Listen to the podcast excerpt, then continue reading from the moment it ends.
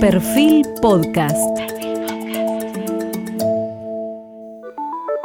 Periodismo puro. Jorge Fontevecchia en entrevista con el ministro de Desarrollo Social de la Nación, Daniel Arroyo. Entendí que la construcción de la unidad, y además siempre he creído y desde siempre que el kirchnerismo construyó identidad. Daniel Arroyo es el elegido de Alberto Fernández para una de las áreas con mayor influencia electoral. En desarrollo social, Perón puso a Evita, Néstor Kirchner a su hermana Alicia y Macri cuando gobernaba la ciudad a María Eugenia Vidal. Al mismo tiempo, Daniel Arroyo es representante del albertismo puro, de quienes se fueron del kirchnerismo en 2013 para crear una tercera vía y que ahora tratan de hacerla prosperar dentro del frente de todos. Así como Macri fracasó al pedir ser juzgado por la pobreza, Alberto Fernández sabe que ese es su mayor desafío y Daniel Arroyo es su primera avanzada. Bueno, Daniel, muchas gracias por participar de este reportaje largo. Un gusto. Déjame comenzar eh, con la definición del Ministerio, Desarrollo Social, Asistencia Social, Bienestar Social, distintos nombres que fue eh, teniendo a través de los, de los años. Eh, en su momento fusionado con el Ministerio de Salud y tuvo célebres ministros. Eh, los más jóvenes no recordarán que incluso uno fue candidato a presidente que compitió con Perón, que era Manrique. Luego Perón tuvo al, al, nada, nada bueno célebre López Rega. Néstor Kirchner colocó a su propia hermana para que la visibilidad estuviera asociada al apellido Néstor Kirchner. ¿Se podría decir que es el ministerio, yo diría, de la visibilidad proselitista por naturaleza? Yo creo que esa era la idea original y en general la política siempre asoció el Ministerio de Desarrollo Social con el reparto, con la asistencia y con tener alguien que lo hiciera, que tuviera muy buena relación o mucha confianza con quien lideraba el proceso. Eso ha ido cambiando, no solo en Argentina, sino en el mundo. Es un ministerio que se ha profesionalizado mucho. Hace 15 años uno decía el Ministerio de Economía era el área de la profesionalización y el Ministerio de Desarrollo Social no. En los últimos años ha habido muchas maestrías, doctorados, capacitaciones, cursos de posgrado. Mucha de la gente que está en el ministerio y que ha entrado en distintos gobiernos es realmente gente preparada. Ah, yo creo, y lo digo siempre, no, lo digo para quedar bien, lo digo siempre, el Ministerio de Desarrollo Social es lo mejor que tiene el Estado, porque combina dos cosas, profesionalización, capacitación y mucho corazón, mucha garra. Alguien tiene que estar a las 5 de la mañana el lunes en el impenetrable chaqueño para empezar una tarea y lo hace. ambas esas dos cosas. Ha tenido efectivamente una historia de idas y vueltas importantes en la Argentina, pero de verdad creo que es el mejor área que tiene el Estado, combina profesionalismo, conocimiento, y mucho corazón, garra y mucha, mucho de ponerle el cuerpo en cena. Ahora, de hecho, vos mismo, después de haber sido ocupado esa misma cartera en la provincia de Buenos Aires, fuiste candidato a vicegobernador en las elecciones de 2015. O sea, que es un ministerio que tiene una visibilidad muy grande y que catapulta políticamente a las personas, ¿no? Sí, yo no lo veía así en ese momento. Yo en realidad vengo del ámbito académico. Eh, fui viceministro de Desarrollo Social de, la Argentina del 2003 al 2007, luego fui ministro de la provincia del 2007 al 2009 y me fui. Con Alicia Kirchner. Con Alicia Kirchner fui viceministro, después fui ministro de Scioli, la primera etapa. Los primeros dos años de Scioli fui ministro de la provincia de Buenos Aires y luego me retiré del gobierno. Yo hasta ahí me veía como un técnico, no, no, no como alguien vinculado a lo político, de hecho volví al ámbito académico. Cuando se pone en marcha el Frente Renovador, estoy hablando del 2013 en adelante, ahí sí tomo como un carisma político, pero nunca asocié mi carrera no, vos tenés, vos tenés una maestría específica, pero me refiero que se trata de un, eh, área que normalmente ha sido electoralmente muy prolífica. De mucha visibilidad y de mucha gente que efectivamente está mucho en contacto con, la mayoría de las personas. Fíjate, por ejemplo, Vidal fue candidata por sí sola después de haber sido equivalente, o sea, ministro de Desarrollo Social de la ciudad. Sí. Tu propia predecesora, Carolina Steinle, fue evaluada como candidata para acompañar a Macri eh, en la fórmula presidencial de, este año. Es decir, evidentemente se trata de un ministerio eh, de enorme visibilidad política. Es el ministerio, yo diría casi el único ministerio que se contacta con la gente. ¿Vos estás ahí con qué fin eh, ulterior? No, yo sinceramente digo, no sé si es fácil de creer o no, pero yo siento que tengo una misión. Yo tengo que ayudar a parar la caída social. Mi, mi cabeza está todo el tiempo dando vuelta de eso. Eh, es un ministerio de mucho contacto, mucha visibilidad. Yo combino y estoy convivo con el dolor todo el tiempo. Estoy todo el tiempo cuando se entrega la tarjeta alimentaria, cuando voy de un lugar a otro. Estoy por lo menos en dos o tres lugares por día en contacto con el dolor permanente. Yo me lo tomo como una misión. Yo creo que todos tenemos una misión en la vida. La mía es ayudar a, que mejore la situación social. Y, hoy... Bueno, de hecho hiciste una maestría. ¿En qué año fue que hiciste la maestría especializada? Yo vengo de Flaxo. Eh, tengo toda una historia académica. Mm, me especialicé en el área social. Eh, antes de ser ministerio era secretaría, Eduardo Amadeo fue secretario de Desarrollo Social en el, periodo de Menem. ¿Vos eras el primer profesional formado específicamente en desarrollo social? Soy de los primeros, yo soy politólogo, me especialicé en el tema social.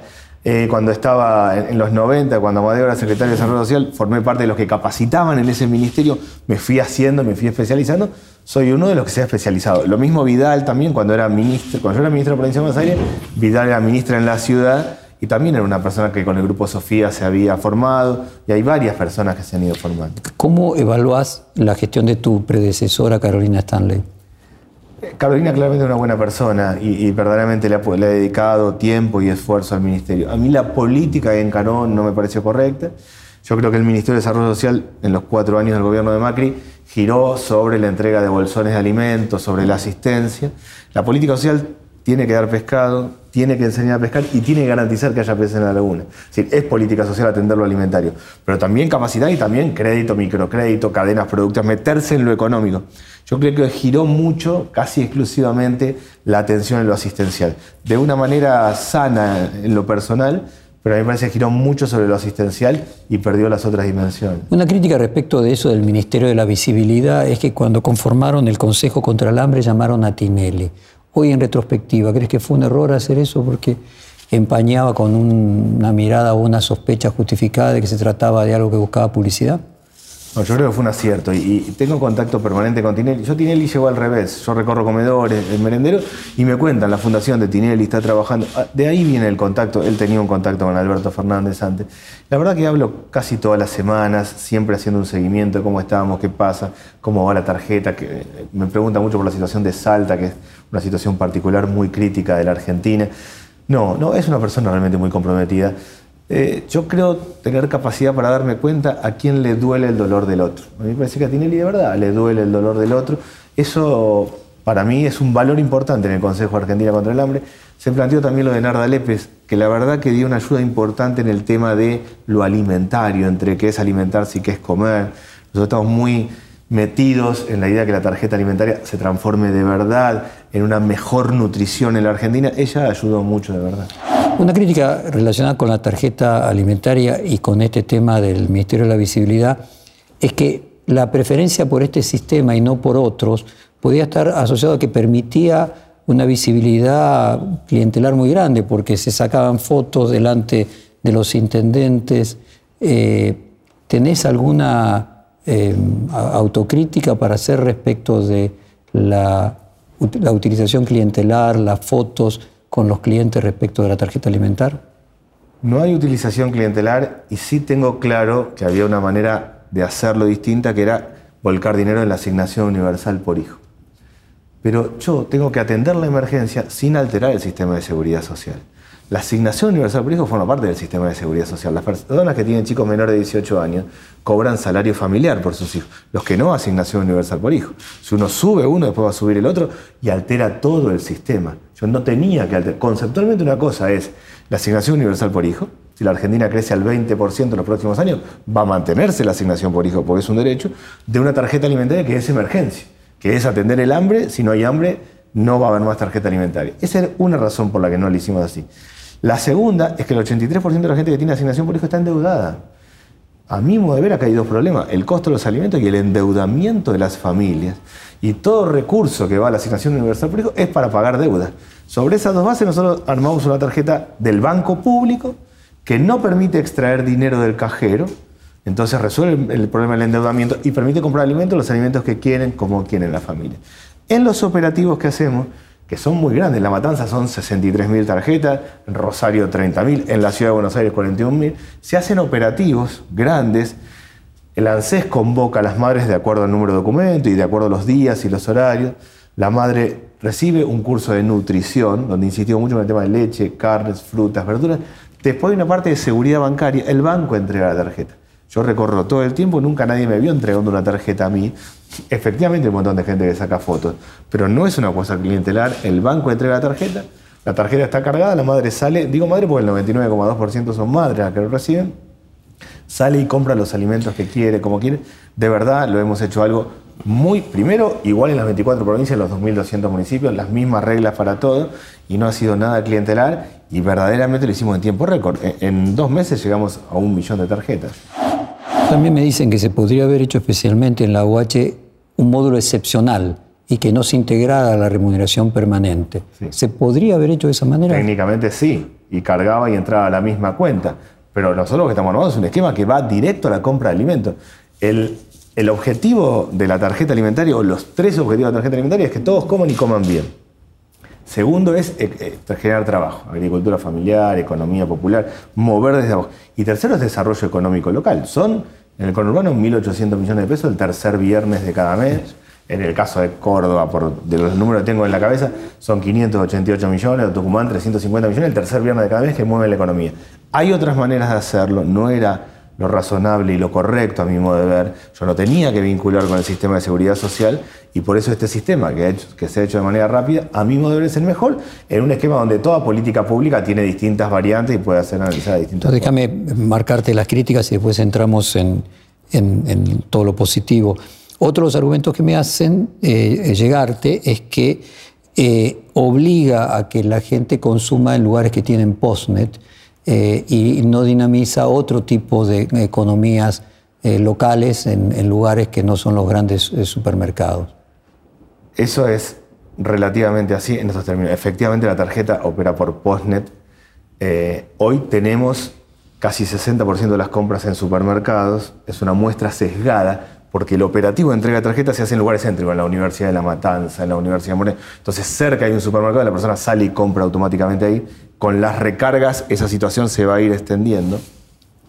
Segundo, trabajamos mucho, nosotros tenemos 100 ferias itinerantes, con la idea de, como tiene en América Latina, el tema de caja única, un postnet único, que es una persona compra tomate en un puesto, zanahoria en otro, lechuga en otra, y termina pasando una vez directamente la tarjeta por el postnet el Banco Público, el Banco Nación y el Banco Provincia, que son las que tienen mayor cantidad de tarjetas, efectivamente armado un sistema postnet social.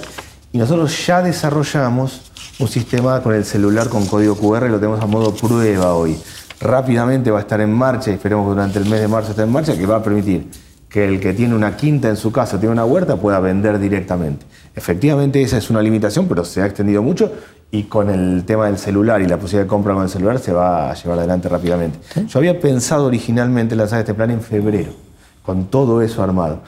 La emergencia, la crisis nos hizo acelerar, lo lanzamos el 18 de diciembre. Vos escribiste un libro que era Las cuatro Argentinas y la grieta social en 2016. Eh, dicho sea paso, hay que reconocerte que no, fue la nata, sino fuiste vos el que ya hablaba de la, de la grieta hace cuatro años antes.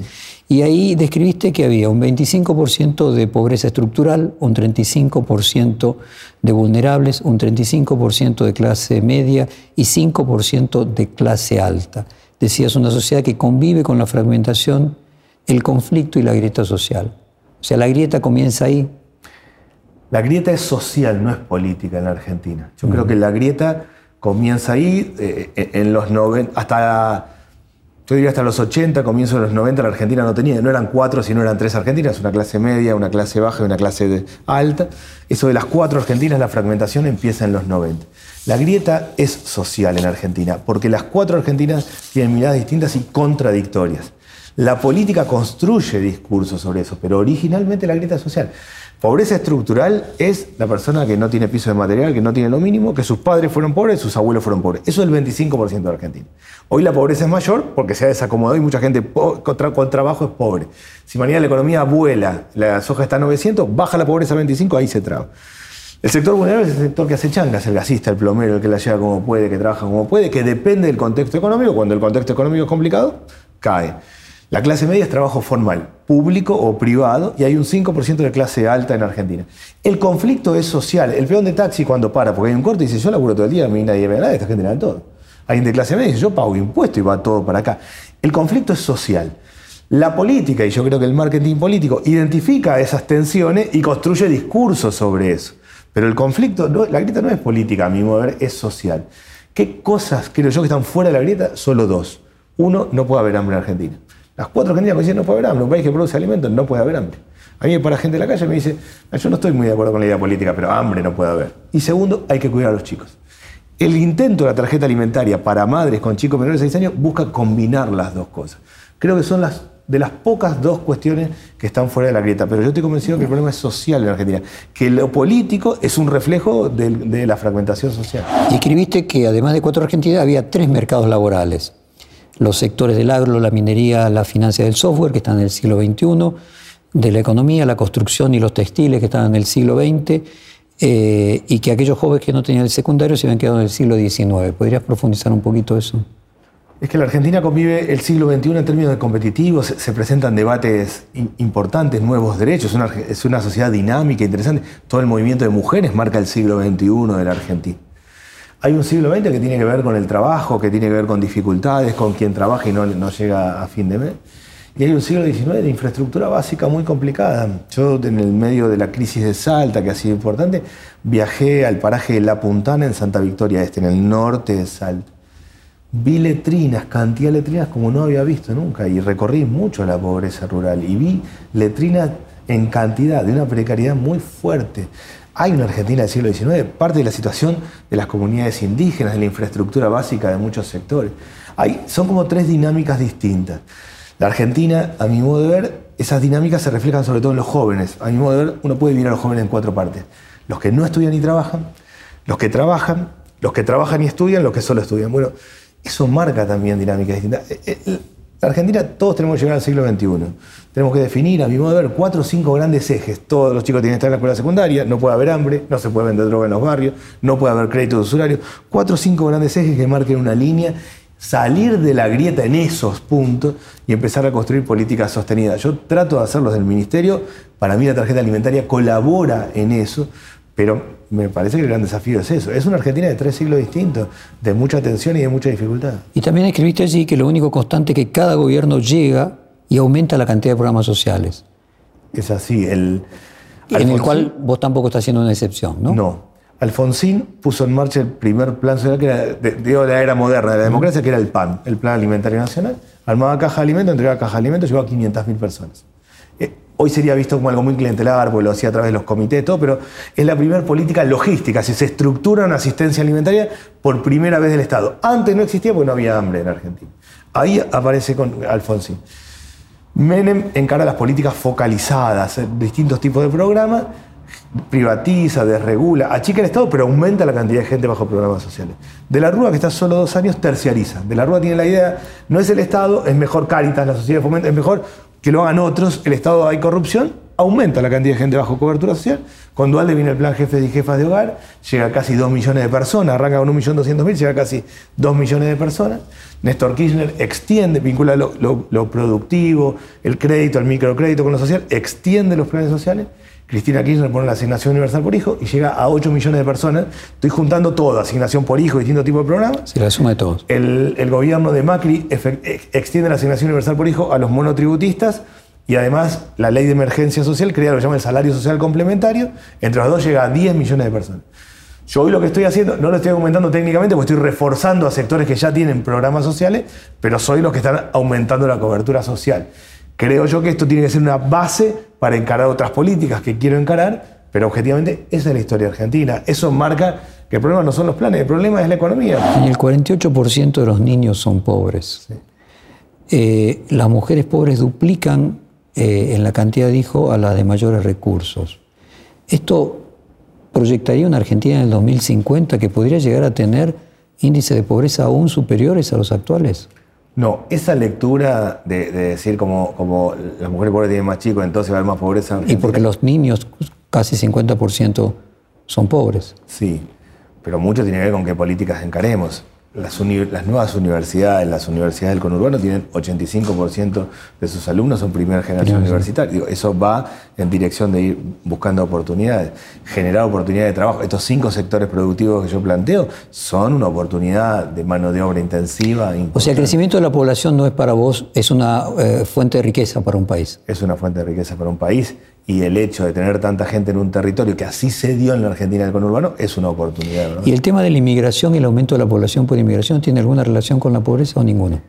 Tiene relación con la pobreza, pero tiene relación sobre todo con el tema de las remesas. La gente viene eh, primero viene una persona, sobre todo en los países limítrofes, si le va bien y, consigue alguna mejora económica, viene en su familia, mientras tanto manda remesas.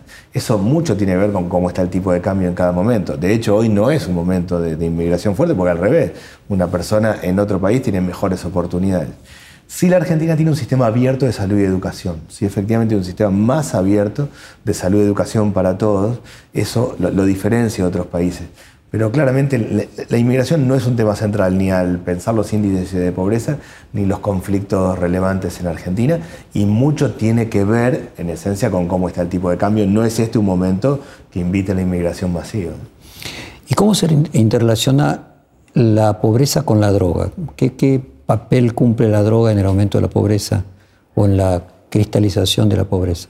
Yo creo que en un tercer paso, a mi modo de ver, el que vende droga es un nuevo sujeto social en Argentina. En un barrio hay una maestra, un gasista, un plomero que vende droga. que vende droga gana más plata, es el que le va mejor. Es un actor social. Presta asistencia social. Cuando en el jardincito del barrio dicen necesitamos un micro para poder ir de excursión, ese que puede poner la plata, y termina dando crédito. Ahí hay un problema para mí estructural. Para mí, el que vende droga empezó a dar crédito y ese es un dramón, porque termina vinculándose todos los días con el resto y dando crédito diario. ¿no? La persona hoy saca mil pesos de crédito, está desesperada, mil pesos, devuelve durante 25 días 50 pesos por día. 30% de interés mensual.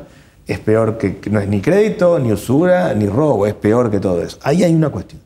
Termina dando trabajo y ahí hay un problema importante. Termina siendo el que gana más plata y termina dando trabajo. Ahora, para los pibes en los barrios, para la gente del barrio, el modelo no es la novela colombiana, no genera fascinación. Los pibes tratan de estudiar, encontrar la vuelta, trabajar, le ponen el cuerpo, van, la pelean. Todos saben en un barrio, todos, todos, que lo mejor que hay es la escuela. Lo único universal, lo único que tiene legitimidad, el mejor lugar que hay en la Argentina es la escuela. Tiene un montón de problemas, muchos cuestionamientos sobre los contenidos, las materias, pero todos los padres saben, todas las madres saben si los chicos están en la escuela. O sea, vos no ves un problema de Argentina eh, que pueda en el futuro convertirse en algo parecido al problema que tuvo Colombia o tiene México? No va ahí, pero hay un flor de problema con el tema del crédito. Nosotros tenemos que generar un sistema de crédito no bancario, lo tengo que hacer yo del ministerio y otras acciones, y hay que cortar la venta de droga en los barrios. Pero en esencia hay un problema serio del tema de crédito. El que da crédito es un actor central en el barrio. En el caso de Chile, el éxito de Mockenberg era que se trataba de un organismo de largo plazo que trascendía a los gobiernos, era autónomo y estaba fuera del Ministerio de Desarrollo Social, donde viene un gobierno, la alternancia en el poder es parte esencial de la democracia. Si cada uno que viene cambia las políticas, finalmente no se termina implementando ninguna. ¿Vos también te parece que debería haber un organismo que fuera autónomo? Yo creo que hay dos, yo creo que los ministerios están bien diseñados en Argentina y tiene que haber dos organismos. el Consejo Argentino contra el Hambre tiene que trascender al presidente Alberto Fernández. No puede haber hambre, no puede haber hambre con la presidencia de Alberto Fernández, ni con el que sigue, ni con el otro. Creo que en eso es un valor. Haber convocado a todos los actores en el Consejo Argentino contra el Hambre están los que producen alimentos, los que trabajan la tierra, los supermercados, están los sindicatos de distintos sectores, las instituciones religiosas, están todos, la UIA, eh, están absolutamente todos. Bueno, eh, las entidades del campo. Eso que trascienda nos marca una base. Y después sí creo que tiene que haber organismos evaluadores de la política social por fuera de las áreas. ¿Y lo ves comparable con el caso del INTA de Chile? En la Argentina tenemos que demostrar que algo se sostenga en el tiempo. Primero tenemos que demostrar que algo se sostenga en el tiempo. Y en ese sentido, eh, yo siempre creo. Me parece mucho más científico lo que uno ve del INTA de Chile que el Consejo contra el Hambre, que parece más marketinero, volviendo al comienzo. El Consejo contra el Hambre tiene tres, tres reuniones nada más, va a tener varias posterior. En la próxima vamos a informar el tema de la tarjeta alimentaria, va a ir incorporando otros sectores, va a haber un observatorio, va a ir construyendo. Eh, los procesos se inician y se sostiene en el tiempo. El gran desafío es que sostengamos políticas en el tiempo. Hay actores que no están en el Consejo Contra la tendrían que estar, eso tiene que sostenerse en el tiempo. Es la primera vez que va a haber una política social que va a tener evaluación en tiempo real. Eso es un avance en Argentina. Automáticamente las madres van comprando y, va quedando claro qué compran y cómo se hace el seguimiento y el control de peso y talla. El observatorio va a informar al Consejo. Es una institucionalidad por fuera de los ministerios que va a sostenerse en el tiempo y que es una base. Argentina tenemos que demostrar que no son acciones sueltas, sino que son políticas sostenibles. ¿Hay otro país, Daniel, que haya pasado de 4% de pobreza a 40 o una cifra cercana eh, a lo largo de 40 años? ¿Existe otro ejemplo? Vos que sos un especialista de generación de pobreza como la Argentina. No de pobreza sostenida. Ha, habido países de guerra. Bueno, una guerra, sí. Una situación muy crítica, pero no, no. La Argentina en el 74 tenía 4% de pobreza y 3% de desocupación. Golpe de Estado, desindustrialización, un proceso económico muy complejo y, muy dejar mucha gente afuera, vuelve a la democracia con 12% de pobreza. La década del 80 es lo que llamamos la década perdida en materia económica, es la década de la recuperación de los derechos civiles, de la democracia, pero la economía crece cero. Los 90, del 90 al 95, por primera vez se da algo que nunca se ve en Argentina, que crece la economía y crece la pobreza, las dos cosas a la vez. Crece la economía del 90 al 95 y crece la desocupación y la pobreza. 95 efecto tequila, 98 recesión, crisis internacional, del 98 al 2001 al 2002 la catástrofe argentina. Terminamos con 57% de pobreza y 28% de desocupación. Empieza la remontada, la recuperación argentina, hasta el 2009 mejora todo, baja la pobreza, baja la desocupación, con a mi modo una política definida. Kirchner hablaba del 50-50 entre capital y trabajo y un contexto internacional que ayuda.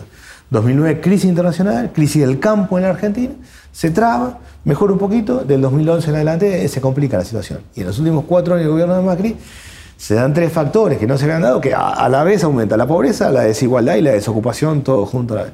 Bueno, tenemos que sentar bases estructurales yo lo que estoy haciendo es la primera parte del ministerio. El presidente Alberto Fernández habla de un cambio estructural profundo. Mi primera tarea es que todos coman y parar la caída. Ahora hay que hacer políticas de cambio estructural. Cristina en particular del kirchnerismo tocó el corazón de mucha gente. Eso no es un tema menor, no es un tema menor de verdad. Cómo construir con eso otro montón de cosas y agregarle desde esos valores incorporar otros elementos. Y otros elementos son, eh, no, no, en épocas, para mí, mi conclusión hoy, lo fui pensando con el tiempo, es que en época de normalidad las terceras vías tienen sentido porque uno va construyendo una alternativa, va construyendo ideas, va ganando desde lo parlamentario y va permeando una nueva idea, que en algún momento se transforma en poder o va permeando los otros espacios. En tiempos de catástrofe eso es muy difícil y eso es lo que a mí me llevó realmente a, la idea de la unidad muy fuerte. Eh, también dijiste que en ese momento Vidal tomó una provincia quebrada, estoy absolutamente convencido, dijiste, y, me, y que poner una mirada social y una dedicación, un esfuerzo, un conocimiento de lo que pasa en la calle que no tiene el gobierno eh, nacional, elogiando a Vidal. ¿Es injusto Kisilov con el balance de la gestión de Vidal? No, yo le tenía mucha fe a Vidal, verdaderamente. La conozco y la conozco y la, hace una buena persona. No, no, hay un tema personal. Y le tenía mucha fe en dos puntos, en educación y en salud. Yo pensé que iba a ser una reforma profunda en el sistema de salud, sobre todo, que para mí es lo que más se complicó en los cuatro años de Vidal, sacando el tema económico, realmente se complicó mucho y mucho en el tema educación. Y, no sucedió. Efectivamente tomó una, provincia en situación muy crítica. Para mí dejó de gobernar en un momento y, construyó más un esquema de, vínculo, de marketing, de relación con la ciudad, pero dejó de gobernar. Yo le tenía expectativa, sobre todo en esos puntos, le tenía expectativa. Y de verdad, la gestión fue para abajo y, y fue empeorando mucho a medida que fue avanzando. En parte un problema estructural de recursos en la provincia, pero no a mí Moderno le ha puesto el eje y la fortaleza en la gestión. Daniel, vos mencionabas eh, ese grupo que se juntaba en la UMED de la tercera vía y continuamente hay especulaciones respecto de lo que sería el albertismo o personas que provenían de la tercera vía y que se habían separado del kirchnerismo casualmente en el 2013, cuando se crea el Frente Renovador y el kirchnerismo más duro. ¿Cuál es tu visión después de 90 días de cómo evoluciona esa amalgama entre quienes tenían una mirada más confrontativa y quienes tenían una, una mirada, si vos querés, más integradora, una tercera vía. Yo lo veo funcionando bien, de verdad, bien, bien. El ministerio es un, reflejo de la diversidad social, de la diversidad de miradas y la diversidad que es el frente de todos. Y trabajamos muy bien. Y lo veo en lo cotidiano.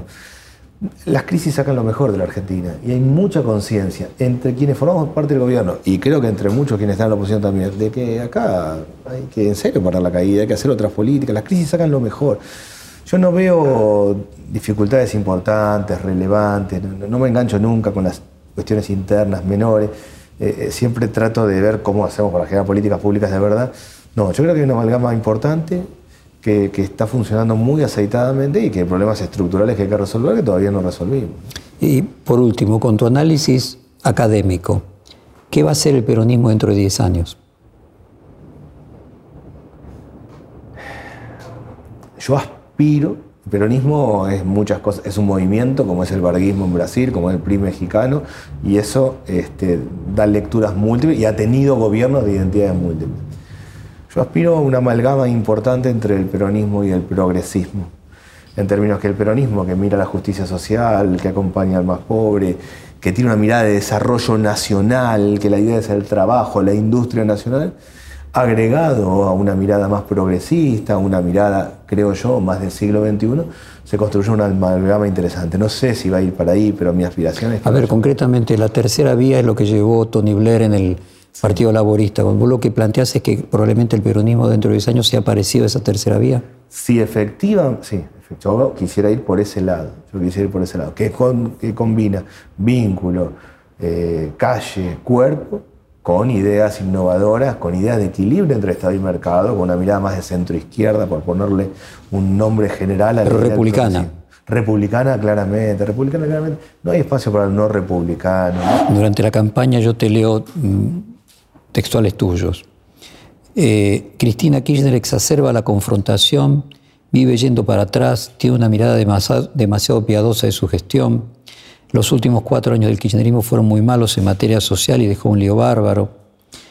Eh, elogiaste a Margarita Stolbizer diciendo de que aportaba una mirada republicana al, Frente Renovador mientras ella eh, denunciaba a Cristina Kirchner por la, por la corrupción. Es decir, ¿qué cambió eh, entre, digamos, septiembre del 2017 y ese diciembre? La epifanía fue esa votación de la modificación de la sí, pero actualización. Yo mucho. Eh, eh, nunca tuve ninguna mirada crítica sobre Cristina Kirchner, sí sobre los últimos cuatro años del kirchnerismo en términos económicos, claramente.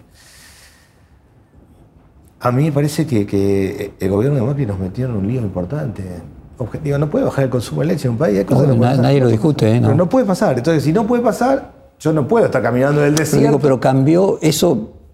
El tema de leche, por ejemplo, a mí me toca por mi función estar en contacto con, los distintos actores de la producción, entre ellos, por ejemplo, eh, la Serenísima. Y te cuentan que viene bajando el consumo de leche eh, año tras año, no los últimos dos años. ¿eh? en el 2016 y el 2017 había bajado el consumo de leche. Absolutamente, pero es que yo lo veía viendo. Eh, mi conclusión fue que yo no puedo andar caminando en el desierto construyendo una idea cuando se está cayendo todo a pedazos. Yo no puedo andar caminando por acá mientras se van cayendo los edificios. Y ese ha sido el punto clave. Soy crítico sobre los últimos cuatro años, claramente, del kirchnerismo entendí que la construcción de la unidad, y además siempre he creído y desde siempre que el kirchnerismo construyó identidad. Y eso no es poco, no es poco construir identidad. En Argentina hay pocas cosas que construyen identidad. La política muy rara vez construye identidad. Bueno, el kirchnerismo construyó identidad y eso es un valor importante. Y sobre esa base, y con otras ideas y con otros esquemas, entre los cuales me incluyo yo, se puede construir una unidad para construir un, un gobierno distinto. Tenemos que demostrar que lo podemos hacer distinto y que resolvemos problemas estructurales de la Argentina. O sea, la tarea nuestra no es solo parar la caída, encarar una tarjeta. Algo parecido a cuando eh, en el ciclo anterior de peronismo, en los años 70, se decía de que en realidad el peronismo, Perón había construido identidad y entonces el progresismo tenía que sumarse al peronismo para dentro del peronismo poder modernizarlo y que algo parecido podría suceder con el kirchnerismo y el progresismo hoy? Y no lo diría así en términos de, entrar y modernizarlo como se pensaba el progresismo, pero sí no, no hay manera, sin identidad no hay construcción ni hay reforma importante en América Latina, ni en Argentina, ni en Brasil, ni en Chile, ni en Uruguay, claramente. Perfil Podcast.